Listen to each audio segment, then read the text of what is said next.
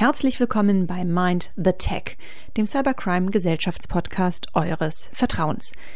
Wir befinden uns ja aktuell mitten in unserer KI-Staffel, in der sich alles um die schönste Technologie der Welt dreht. Wobei, über letzteres kann man ja durchaus streiten. Das dürfte spätestens seit unserer letzten Folge klar sein, in der wir viel über Urheberrecht gesprochen haben. Umso schöner wäre es doch, wenn wir jetzt in diesem Moment einen Rechtsanwalt zur Hand hätten, der uns dabei hilft, das Ganze mal juristisch einzuordnen. Und wisst ihr was? Genau diesen haben wir mit Mirko Brüss gefunden. Beziehungsweise hat er uns gefunden. Also direkt mal verhaftet, haha, Wortspiel, und in unserem Podcast-Studio einem Verhör unterzogen.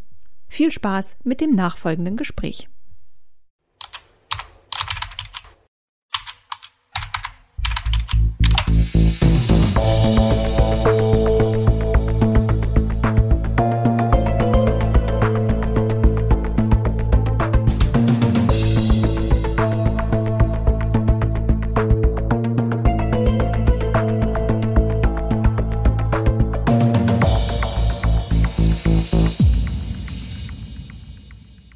So, heute eine ganz besondere Situation. Wir haben Besuch. Hat es plötzlich an der Tür geklingelt, da stand er da, der Mirko Brüss. Fan der ersten Stunde. Ich war vorgewarnt und konnte noch mal schnell Staubsaugen. Genau. Du hast, hast so ganz fein gemacht.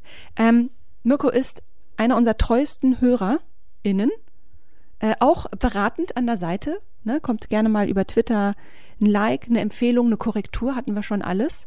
Also ein Begleiter der ersten Stunde. Und ja, irgendwann führte eines zum anderen und wir haben uns gedacht, warum kommt der nicht mal zu uns in den Podcast, oder? Und jetzt ist er da. Herzlich willkommen. Ja, vielen Dank, ihr zwei. Ja. Ähm, in der Tat lange Fan der, äh, des Podcasts. Ich glaube, seit der zweiten Folge, wenn ich mich richtig erinnere, war das äh, aus dem Bunker in den Knast.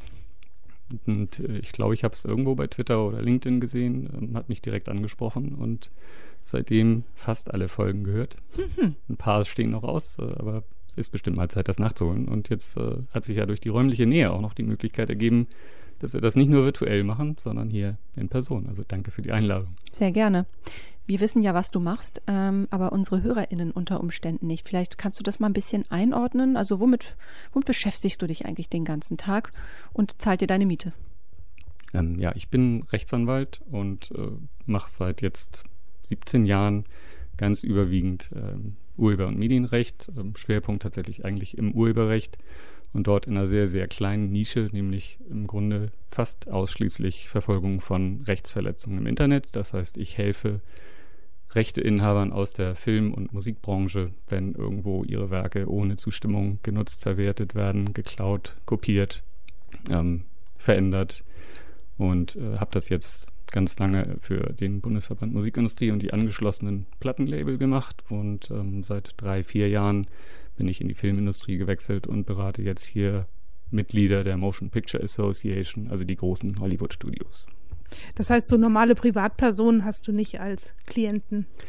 Ähm, ganz selten, muss ich sagen. Also ich habe ganz überwiegend Firmenmandanten. Ähm, es gibt auch Fälle, in denen mal ein Fotograf oder andere Künstler, äh, Maler irgendwie mit Urheberrechtsverletzungen im Internet zu tun haben. Die dürfen und kommen auch zu mir.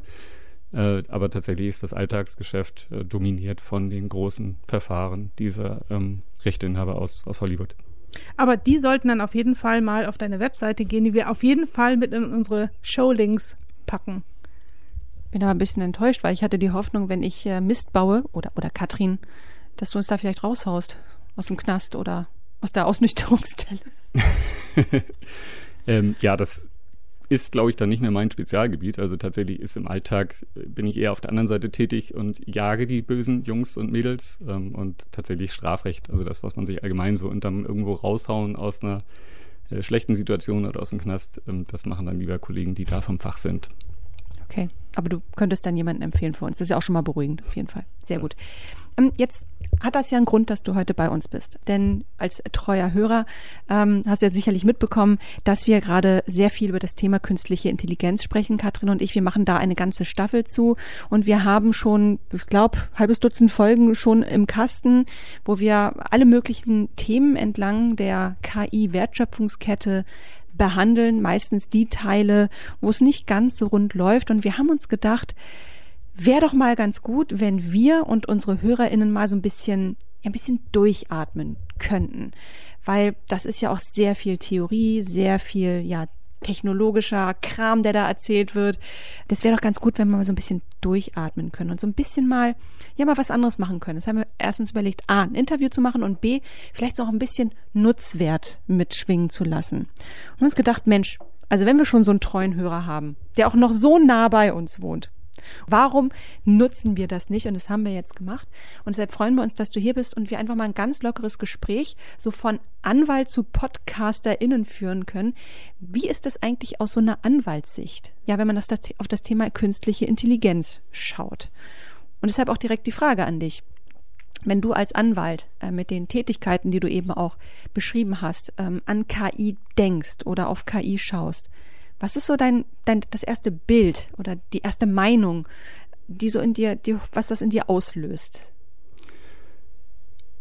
Das ist spannend, ähm, weil für mich hat es im Grunde zwei Seiten. Einmal die juristische und dann so eine technische, nerdige Seite, die das ganze Thema mit sich bringt. Ich bin selbst lange Technik interessiert, also auch mit äh, Computern, äh, 64er damals in den 80ern groß geworden und auch dran geblieben so dass mich das, was da gerade passiert, auf der technischen Seite fasziniert. Und dann hat es aber eben auch juristische Implikationen, die sich teilweise auch in meine Arbeit fortsetzen und, und reinziehen. Ähm, es ist schwierig, weil es Konflikte da gibt. Also ist, einerseits finde ich es toll äh, zu sehen, es gibt so jetzt Text-to-Speech, Bildgeneratoren, da kann ich was eingeben und kann eben ganz schnell irgendwelche Kreationen, äh, Bilder erstellen oder auch Texte und dann auf der anderen Seite weiß ich aber, dass es juristisch ganz viele Probleme mit sich bringt und auch, ich sag mal, ethische, was jetzt äh, passiert ist. Ähm, wie kommen die Daten da rein? Was ist mit den Künstlern, deren äh, Bilder für das Training genutzt wird? Und da sind sehr, sehr viele ungeklärte Fragen. Und es ist ein ganz spannender Bereich, äh, weil es technisch sich unheimlich schnell entwickelt. Im Moment habe ich das Gefühl, es ist ein bisschen Wildwest-Manier da draußen. Das ist ähm, oft so gewesen. Also das, was von, von der ganzen Tech-Bubble gerne als Distro Disruption ähm, verkauft wird, hat oft etwas mit erstmal machen und dann über die juristischen Konsequenzen nachdenken äh, zu tun. Und ich glaube, das sehen wir hier nochmal ähm, deutlich schneller und intensiver als in anderen Bereichen. Also ich glaube, alleine seit das große ChatGPT an den Markt gekommen ist im, im November, haben wir jetzt mehrere neue Versionen davon gesehen, auch von Midjourney und den anderen Generatoren und äh, AI-Tools sprießen wie Pilze aus dem Boden. Und viele machen, glaube ich, tatsächlich einfach drauf los, ohne sich juristisch beraten zu lassen oder über die Folgen ähm, nachzudenken. Mhm. Da kommt also eine ganze, ganze Welle auf uns zu. Ja, und ähm, also viele sagen ja auch, warum nicht auch erstmal machen? Äh, man kann ja danach nachdenken und sonst werden wir auch wieder abgehängt von allen. Aber ich finde, das ist total wichtig, dass man sich eben auch direkt gleich mit diesen ähm, ja rechtlichen Sachen beschäftigt. Also ich habe mich auch schon gefragt, wie ist denn das mit dem Urheberrecht? Wenn ich mir von, von äh, DALI ein, ein Bild generieren lässt oder von Chat äh, GPT einen Text, ist das dann mein Text? Kann ich den dann auch als Text verkaufen äh, oder nicht? Weil ich, das wäre meine Idee, aber ähm, es ist halt nicht mein Text. Ähm, ja, wie, wie stehen wir denn da mit, mit Urheberrecht? Darf ich das? Darf, ist das mein Text, der da rauskommt? Also, wie so oft bei den Juristen äh, sagen wir ganz gerne, es kommt darauf an. Ähm, und hier stellt sich schon bei der Ein- und bei der Ausgabe ein Problem. Also bei der Eingabe, sag ich mal, geht es ja da los. Urheberrechtsverletzungen können schon beim Training dieser ganzen äh, Datasets entstanden sein. Das heißt, wir wissen im Zweifel als Nutzer ist derjenige, der da was eingibt, nicht, woher kommen eigentlich die Trainingsdaten? Sind die ähm, aus dem ganzen Internet einfach gecrawlt worden? Ähm, Gab es dort Lizenzen äh, der Rechteinhaber, deren Material genutzt worden ist oder nicht? Ich würde sagen, im Zweifel ist es im Moment fast nirgendwo der Fall. Adobe ist mit Firefly so ein bisschen Vorreiter, dass sie sagen, wir haben hier ähm, einen Bildgenerator kreiert, der nur lizenzierte Inhalte ähm, verwendet hat. Aber das, was wir an Lion und anderen Projekten sehen, ähm, da ist keine Zustimmung der Rechteinhaber eingeholt worden. Das kann trotzdem legal passiert sein. Darüber werden relativ bald die Gerichte zu entscheiden haben. Also es gibt nämlich Ausnahmen, sogenannte Schranken im Urheberrecht. Das heißt, äh, ich kann auch ohne eine echte Lizenz äh, bestimmte urheberrechtliche Nutzungshandlungen vornehmen. Und da gibt es für Text- und Data Mining äh, eine Ausnahme im deutschen Recht, die auf einer EU-Richtlinie basiert. Und die erlaubt eben auch, dass im Internet frei verfügbare, also nicht mit einer technischen Schutzmaßnahme versehene Werke ähm, vervielfältigt werden dürfen. Die Frage ist aber auch für kommerzielle Nutzung, ja oder nein. Ähm, man kann als Rechteinhaber durch einen sogenannten Opt-out versuchen, das zu verhindern. Ähm, die gesetzliche Regelung erscheint mir aber derzeit ausgesprochen unglücklich. Ähm, es ist nämlich so, wenn auf meiner Homepage jetzt als Künstler meine Bilder zur Verfügung gestellt werden und ich dort in den Metadaten, maschinenlesbar oder im Impressum, einen Opt-out erklärt habe und sage, ich möchte also nicht von AI-Trainingsgeneratoren gecrawlt werden, das soll da nicht rein, dann müssen die sich beim Crawlen dieser Webseite daran halten. Das heißt aber nicht, wenn jemand anderes jetzt meine Bilder runterlädt und auf einer dritten Webseite wieder ohne meine Zustimmung veröffentlicht, dass die Maschine das nicht dort dann crawlen und nutzen dürfte. Und da ist der Opt-out dann möglicherweise eben nicht mehr vorhanden und äh, das geht da deutlich zu kurz, die Regelung. Ähm, wir haben jetzt in Hamburg eine erste Klage anhängig eines deutschen Fotografen, der Lion genau aus diesen Gründen verklagt hat, dass er sagt, ich habe ein Opt-out erklärt und ihr habt trotzdem meine Werke für eure Datenbank genutzt. Also da werden wir in der Rechtsprechung schon relativ bald erste Tendenzen und Signale sehen. Da rollt auch noch ein riesiges technisches Problem auf uns zu. Wie kriegst du dann so ein Bild, wenn jemand sagt, ich möchte aber nicht, dass mein Bild genutzt wird, da wieder raus oder auch meine Texte? Du kannst ja nicht in so einem neuronalen Netz jeden Knoten einmal nachgucken. Ist da was drin? Ist, ist da eine Gewichtung, die auf diesen Bildern oder diesen Texten basiert und das dann rausnehmen? Also du musst ja dann komplett einmal wegschmeißen und von vorne lernen das ist genau der Punkt, weswegen ich sagte, es wäre teilweise ganz klug, bevor man so ein Projekt angeht, sich äh, juristisch beraten zu lassen und ähm, schon mal zu überlegen, was für Daten kann ich eigentlich nehmen, gerade wenn ich hinterher nicht in der Lage bin, ähm, diese Rechtsverletzung rückgängig zu machen. Mhm. Ich merke gerade, ich habe deine Frage nur zur Hälfte beantwortet, weil es äh, ursprünglich auch um den Output zielt. Also was ist mit den Texten oder Bildern, die ich da generiere? Und ähm, da ist es so, dass zumindest in Europa ähm, sich die Anwälte im Moment einig zu sein scheinen, dass ich keine Rechte an diesem Bild habe und auch die ähm, AI selbst, also der, der Hersteller, keine Rechte, weil es sich nicht um ein Werk handelt. Also tatsächlich fehlt der Ausdruck des menschlichen Schöpfungsprozesses. Ich gebe vielleicht nur ein, ähm, mal mir eine Comicfigur im Stil von Ninjago vor einem Berg auf einem Surfbrett und kriege dann ein tolles, lustig aussehendes Bild. Ähm, das Problem ist aber, die, die Schöpfungsmöglichkeiten, die Einflussnahme, die ich habe auf das Ergebnis, sind so gering, ähm, dass die Rechtsprechung und die Juristen im Moment sagen, dass was da rauskommt, ist kein Werk und hat dann auch keinerlei überrechtlichen Schutz. Das heißt, wenn ich als Musiker mir so ein Plattencover gestalten lasse oder als Blogger einen Text schreiben und dort nicht noch selber maßgeblich ähm, eigene kreative Entscheidungen bei der Veröffentlichung des Werkes treffe, sondern das so übernehme, wie ich es rauskriege, habe ich keine Schutzmöglichkeiten gegen Verwendung durch Dritte. Also jeder Dritte könnte dann dieses Werk wiedernehmen, kopieren, öffentlich zugänglich machen, verkaufen, sagen, das ist seins. Es wäre dann auch natürlich nicht seins, weil es ist gemeinfrei. Es ist eigentlich rechtlich ein, ein Nichts, jedenfalls was Urheberrecht, Urheberrechte angeht. Genau. Das bedeutet im Umkehrschluss aber auch, wenn ein KI-generiertes Bild einen Kunstwettbewerb äh, gewinnt, ähm, also es haben ja schon KI-Künstlerwettbewerbe äh, gewonnen. Also ich könnte nicht als originärer Künstler dahergehen und sagen, Mensch, aber pff, da ist doch ganz viel von meinem Bild drin. Ich habe doch auch Anspruch auf das Preisgeld, oder? Ähm, ja, das sind zwei verschiedene Fragen. Also das eine ist, wer hat den Wettbewerb gewonnen? Also ist das dann derjenige, der das KI-Bild eingereicht hat? Ist es der Hersteller der Maschine? Mhm. Das hängt weniger an urheberrechtlichen Fragestellungen als an den Regeln des jeweiligen Wettbewerbs. Also da wird es ja ein Regelwerk geben, das äh, vertraglich für die Einreichung ähm, bestimmte Parameter vorgibt. Und da ist theoretisch denkbar, dass die auch ein vollständig KI-generiertes Bild akzeptieren würden. Ähm, wenn es aber jetzt wie zum Beispiel bei den Sony World Photography Awards geschehen, ähm, wo es tatsächlich darum geht, Fotografien einzureichen, wo auch die Teilnehmenden zusichern, dass es sich um Fotografien handelt, und dann einer, ähm, wie jetzt gerade tatsächlich passiert, aber ein vollständig KI-generiertes Bild als Fotografie unterjubelt, ähm, dann wird vertraglich da kein Preisgeld geschuldet sein. Mhm. Ähm, ethische Fragen, die sich da anknüpfen, sind natürlich auch nochmal äh, außen vor. Aber ich, äh, ich finde es daneben, tatsächlich ist es ja auch so, dass diese Bilder nur so gut sind, weil sie auf Millionen und Abermillionen bestehenden echten Eben. Werken von genau. echten Menschen trainiert wurden. Genau, genau. Ähm, Merkst du denn an deiner Arbeit oder auch an der Arbeit deiner KollegInnen, dass, äh, ja, ich sag mal, KI-basierte Streitfälle immer mehr werden?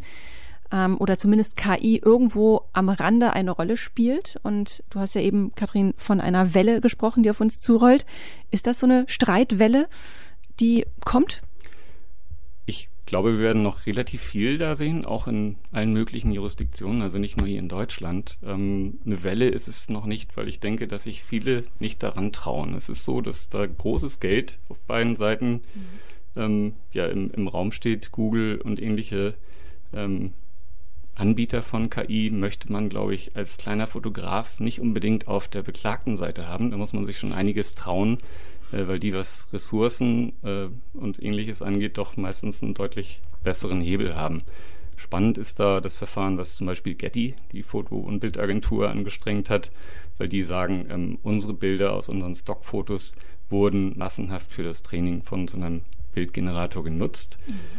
Der Nachweis, dass das tatsächlich passiert ist, dürfte relativ leicht fallen. Also ich will mich da nicht zu weit aus dem Fenster lehnen, aber ich habe eben Bilder gesehen, die, ähm, wenn man jetzt sagt, generiere mir ähm, spielende Kinder, schwarz-weiß, äh, in den 50er Jahren vor einem Kamin oder ähnliches, dass dann Bilder erzeugt werden, wo tatsächlich noch das Watermark von den Getty Stock Images mit reproduziert wird. Ja, ohne dass man Getty als Prompt mit eingegeben hat. Ähm, das macht es natürlich für der Klägerseite relativ leicht zu sagen, hey, ich glaube schon, dass da unsere Bilder bei euch irgendwie in den Trainingsdaten gelandet sind. Ja, also, aber da kommt einiges auf uns zu. Das Landgericht Hamburg-Verfahren habe ich schon genannt. Das ist ein weiteres, das mir bekannt ist. Und ähm, ich glaube, im Musikbereich, wo es jetzt vor kurzem das äh, Drake Lied und andere äh, Kreationen gab, ähm, die sind noch außergerichtlich geklärt worden. Also da hat Universal Music einfach äh, geschafft, dass das Lied überall von Instagram, äh, TikTok und YouTube verschwunden ist. Mhm. Ähm, wahrscheinlich auch, weil sie nicht mal wussten, wer das kreiert und hochgeladen hat. Ähm, aber sobald das irgendwo bei Spotify landet, Leute das monetarisieren wollen oder jemand ein Album rausbringt, ähm, dann dürften auch diese Fälle zu Gericht gehen. Aber nochmal zu dieser Getty-Sache zurück. Ne? Also da frage ich mich auch, wer hat denn da gepennt? Weißt du? Ich meine, es ist ja nicht ein Mensch, der da irgendwie was äh, programmiert und trainiert. Das sind ja zig Menschen, ganze Teams, äh, die an sowas beteiligt sind. Und dann passiert sowas, dass das Watermark irgendwie mit äh, gerendert wird. Das ist, also das ist für mich wieder so ein Paradebeispiel Schwachstelle Mensch. Auch bei der Erstellung von KI. Wer hat denn da gepennt? Na gut. Also mein, mein Gedanke wäre, dass das einfach dieser Ansatz ist, wir nehmen alles, was wir kriegen können. Wenn es im Netz ist, ist es im Moment freiwild. Da sind wir wieder bei dem Wildwest, den ich am Anfang meinte. Äh, wenn Lion 5b 5 Milliarden Bilddateien indexiert, ähm, ich glaube, es dürfte schwer werden, 5 Milliarden gemeinfreie Werke im Internet zu finden, wo also niemand irgendwie Urheberrechte dran geltend machen könnte. Wo ein Wille ist. Ja, dann äh, bewirb dich doch mal bei Lion. Vielleicht suchen die noch jemanden, der unterstützen kann. Ja, ich glaube auch, dass es eher so ein wild gewordener Crawler war, der sich alle Bilder geschnappt hat, die er einfach nur finden konnte. Und es sind nicht nur, also noch kurz zum Abschluss an der Stelle, es sind nicht nur Watermarks von Getty, sondern es gibt mhm. auch äh, Digitalkünstler, die also online zeichnen oder auch ähm, offline zeichnen und ihre Bilder online wiedergeben, deren äh, Signaturen dann, so wie früher die Picasso unten halt seine Bilder signiert hat, machen das andere auch und die werden auch von den Generatoren komplett reproduziert.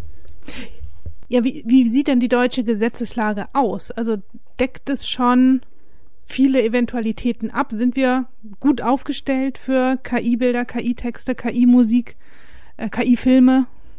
Oder ähm, fehlt, ist das noch ein bisschen lückenhaft?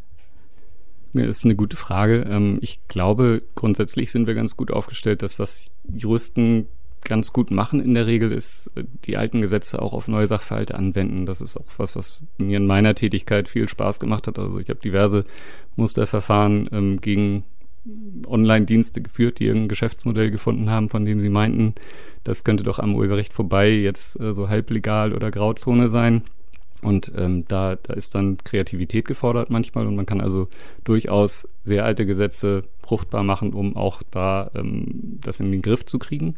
Tatsächlich stellen sich aber technisch und rechtlich jetzt Probleme, wo ich denke, dass eine Teil Neuregulierung Sinn macht. Ähm, die EU ist ja auch mit dem AI-Act gerade dran und ähm, man sieht aber, dass auch da das Tempo, in dem sich das Ganze bewegt, einfach zu schnell ist, um ja, ein Gesetzgebungsprozess auf Europaebene, das sind eben, wir reden da über drei, vier Jahre, bis sowas erstmal als Richtlinie oder als Verordnung da ist.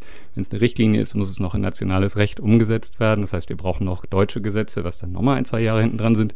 Und äh, wenn man sich anguckt, was jetzt in den letzten sechs Monaten mit AI und KI passiert ist, dann ähm, will ich gar, also ich kann mir nicht vorstellen, wo wir in fünf Jahren stehen, wenn dann ein deutsches Gesetz fertig wäre.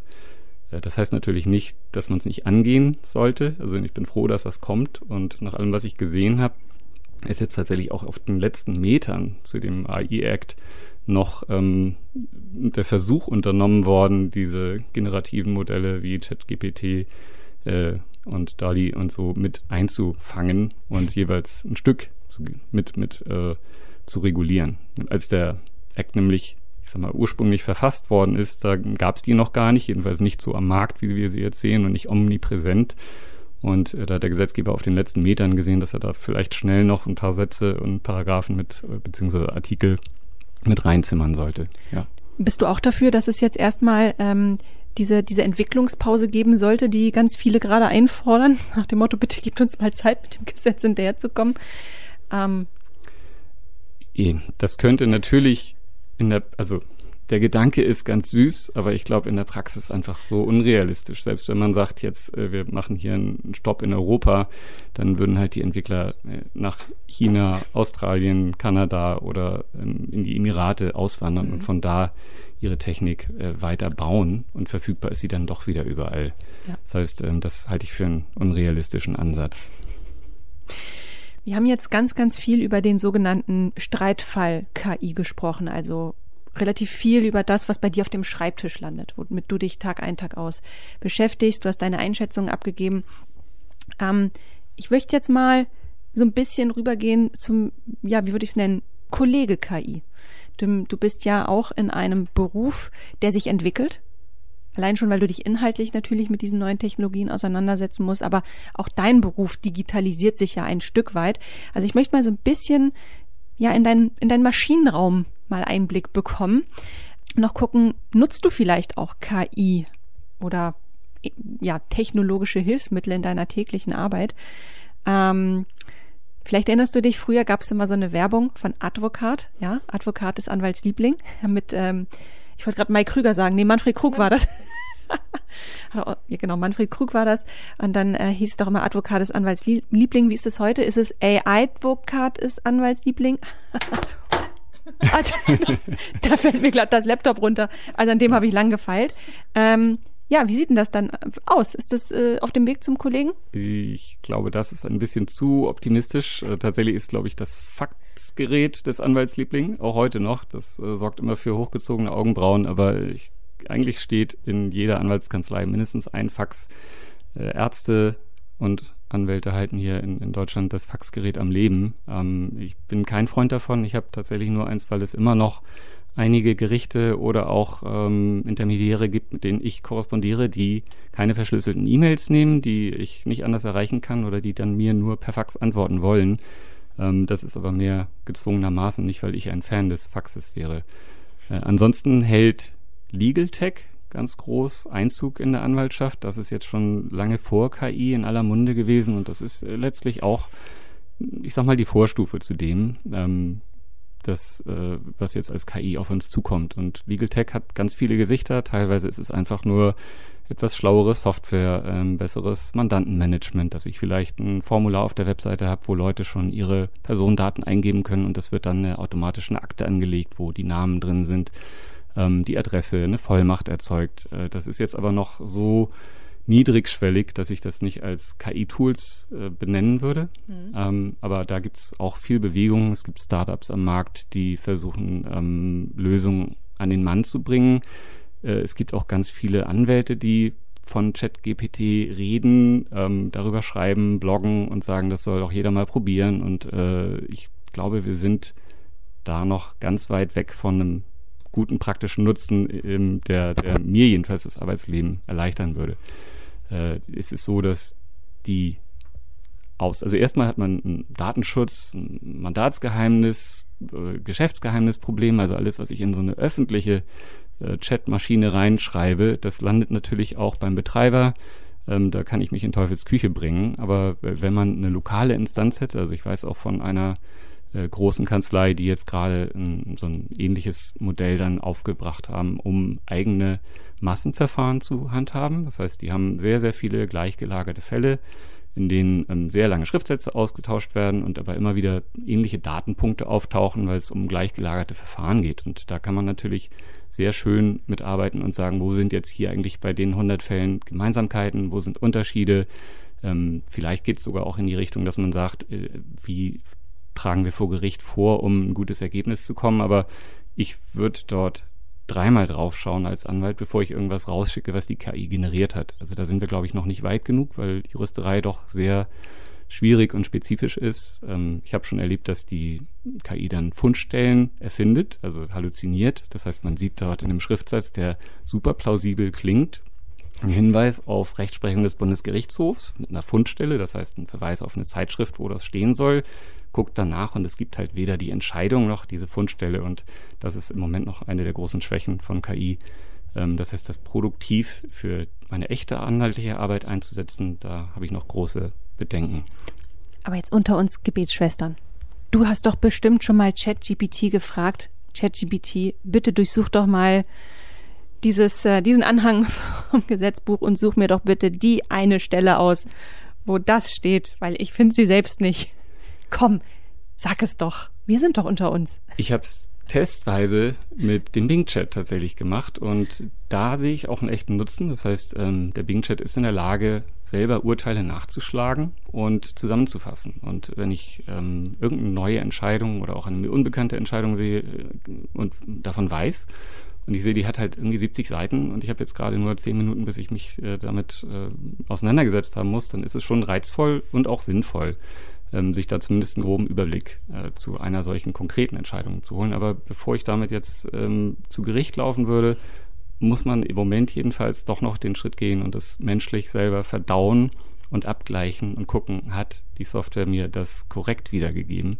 Ähm, nur weil es sprachlich überzeugend klingt, ähm, heißt es nicht, dass es auch richtig sein muss. Ich würde da einen Punkt nochmal ganz, ganz doll unterstreichen ähm, für, für alle unsere HörerInnen. Ähm, du hast ja gerade gesagt, man sollte halt auch mal aufpassen, was man eben in dieses Chat-GPT-Fenster reintut. Und das ist halt ganz wichtig, weil alles, was du da reinschreibst, selbst wenn es irgendwie die nächste Präsentation für deinen neuen Produktpitch ist, äh, das schmeißt du da rein. Wer weiß denn, wo das landet?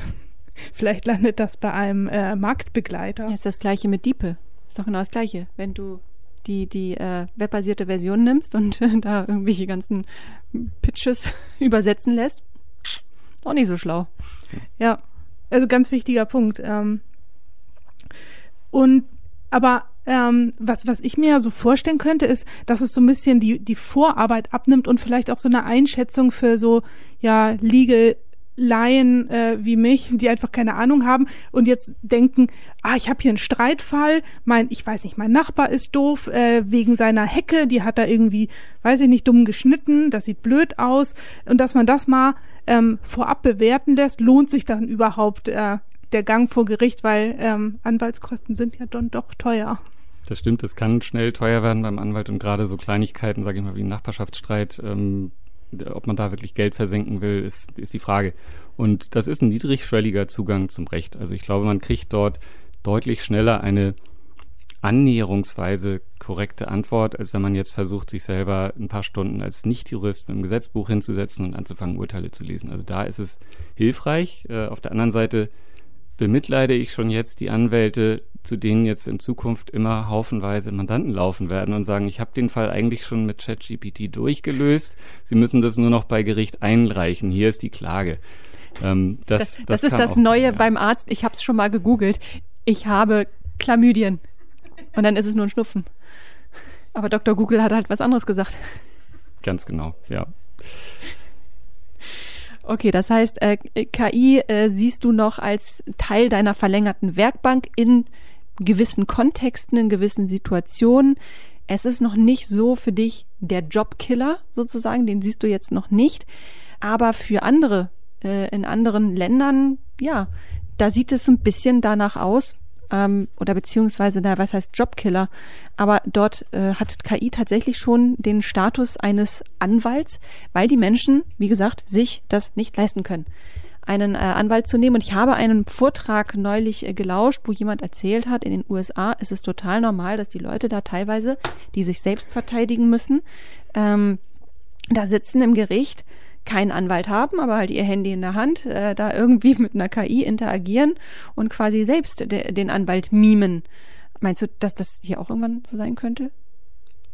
Also sich selbst so vor Gericht zu vertreten, würde ich jetzt noch von abraten. Ähm, es gibt ja bei uns auch Beratungshilfe und, und die ÖRA, also es gibt Möglichkeiten für Leute, die tatsächlich nicht die Mittel haben, sich ähm, einen Anwalt zu nehmen, aber einen brauchen. Das heißt, da wird dann aufgrund einer sehr kurzen Vorprüfung eben geguckt, erstmal sind die wirtschaftlichen Voraussetzungen gegeben und dann hat man gewisse Aussicht auf Erfolg oder ist die Klage jedenfalls nicht mutwillig oder die Verteidigung, um die es da geht und dann äh, zahlt der Staat die Prozesskosten und eben auch den Anwalt.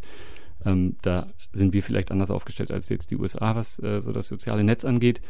Ähm, wo es tatsächlich Sinn machen kann und glaube ich auch ein Stück weit die Anwaltschaft jetzt nicht ersetzen, aber ähm, entlasten wird vielleicht, sind äh, so ganz wiederkehrende Massenverfahren. Ich denke mal so an, an Fluggastrechte, weil bestimmte Sachverhalte, wenn aus Datenbanken erkennbar ist, Flug XYZ war so und so viele Minuten zu spät oder ist ausgefallen wegen XY und ähm, das alles online nachprüfbare Parameter sind ähm, und dann auch das Gesetz sehr klar vorgibt, welche Entschädigungen für welche Flugstrecke, in welcher Höhe.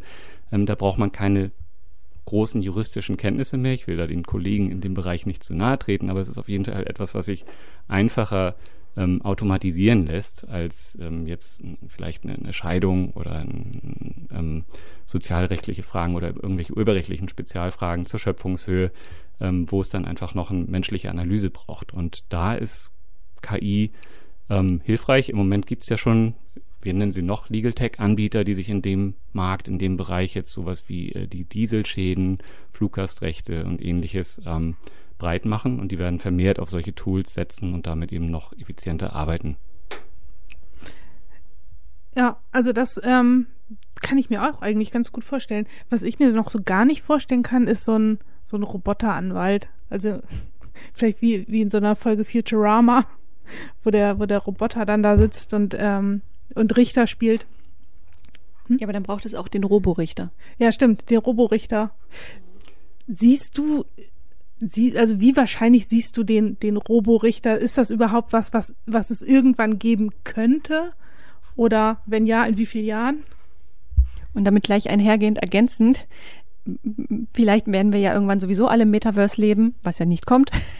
Aber wer weiß, vielleicht äh, werden ja wandern Gerichte ins Metaverse und dann rede ich da wirklich mit einer Maschine. Also so ganz abwegig finde ich das gar nicht. Man darf ja noch träumen, oder? also online mit dem Gericht reden ist das, wo ich großer Freund von bin. Das ist eine der wenigen Sachen, wo die Pandemie auch der Anwaltschaft und der Richterschaft ähm, geholfen hat. Äh, es ist tatsächlich so, dass Gerichtsverhandlungen online vor der Pandemie undenkbar waren und eigentlich auch in meinen 15 Jahren Tätigkeit nicht einmal stattgefunden haben. Man ist dann manchmal quer durch die Republik gereist, um einen fünfminütigen Gerichtstermin wahrzunehmen und dann äh, wieder nach Hause. Das heißt, das war dann ein ganzer Arbeitstag für fünf Minuten da sitzen, drei Sätze sagen und wieder zurückfahren. Das ist jetzt irgendwie in 15 Minuten in Teams, Zoom oder ähnlichem erledigt. Äh, da da hat es geholfen.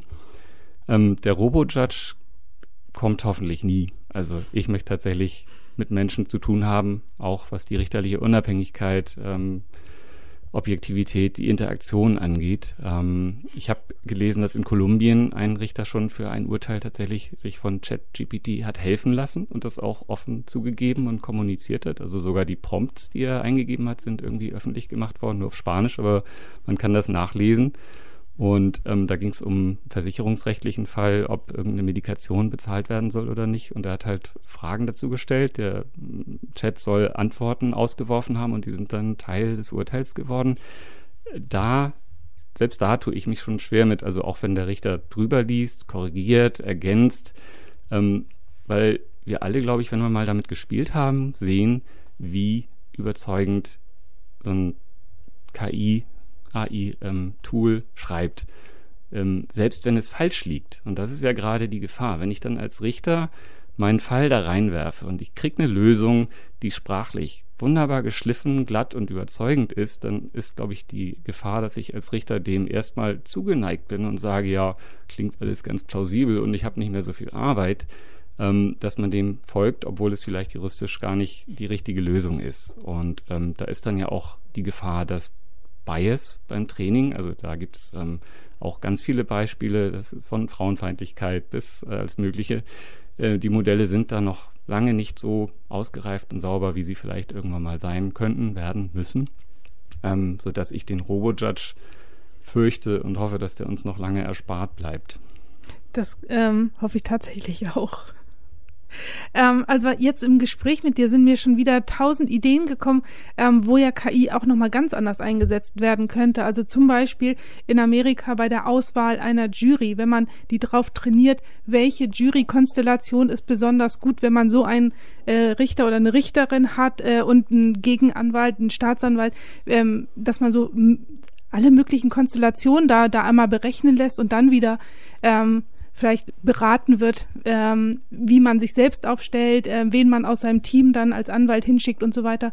Ähm, aber das sind ja halt nur so unsere Laien-Ideen, wo man KI einsetzen könnte. Ähm, wie siehst du denn das jetzt aus deiner ja, Anwaltsbrille, ähm, aus deiner Anwaltssicht? Wo gibt's noch so ja, ähm, Felder, wo KI wirklich einen Impact haben wird in deinem Bereich?